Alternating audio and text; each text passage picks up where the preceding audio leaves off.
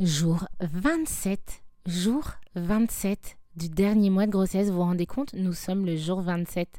Bienvenue dans ce message juste pour vous du 27e jour de votre dernier mois de grossesse. Le projet de naissance, est-ce que vous en avez écrit un? Est-ce que vous en avez déjà entendu parler? Peut-être que vous dites Oh mon Dieu, mais je, suis à quelques jours du terme et j'ai pas écrit de projet de naissance. Est-ce que c'est grave? Eh ben non, c'est pas grave.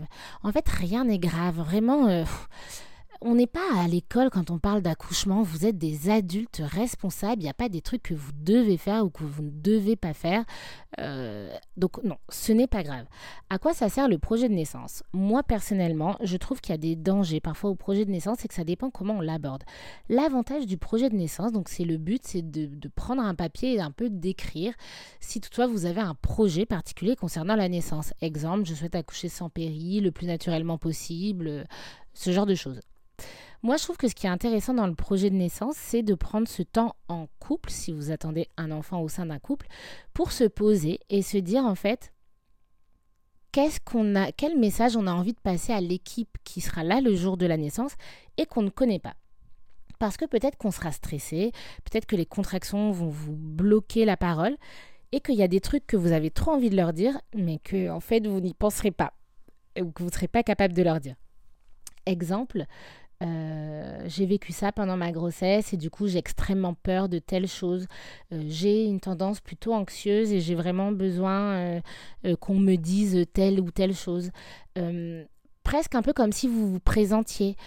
par exemple, j'ai déjà eu le cas d'un couple qui, qui, a pu noter bah voilà, lors du premier accouchement, euh, euh, monsieur a mal vécu le fait qu'on lui explique pas ou qu'on lui parle peu ou euh, que tel acte a été traumatisant pour lui. On aimerait que vous preniez ça en considération.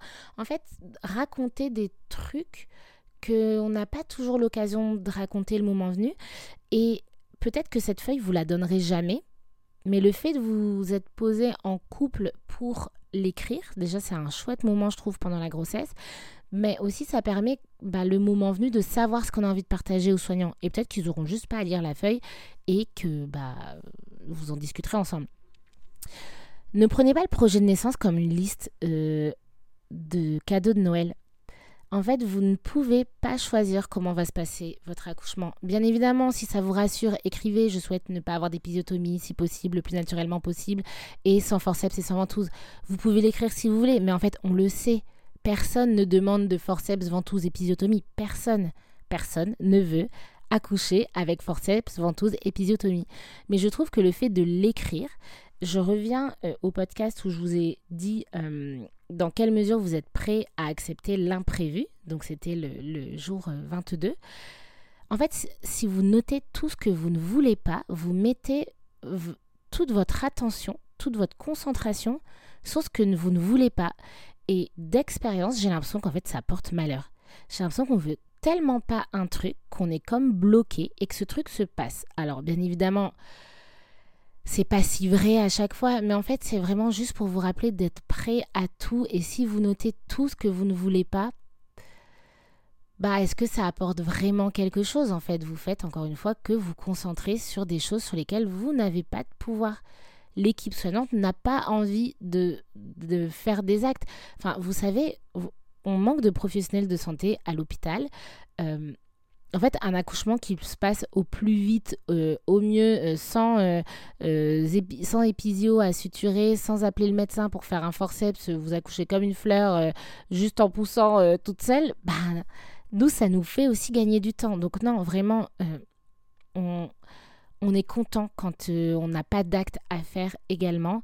Euh, donc, servez-vous plutôt du projet de naissance, si vous avez envie d'en écrire un, comme un temps d'échange au sein du couple et comme un lieu où vous pouvez noter ce, qui, ce que vous avez envie de partager à l'équipe soignante le jour J.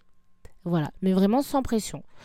C'est la manière dont je vois le projet de naissance. Euh, et puis si votre maternité vous a demandé d'en écrire un, bah, c'est qu'il fonctionne comme ça. Donc euh, bah, faites-le si vous voulez. Mais encore une fois, n'oubliez pas que rien n'est obligatoire.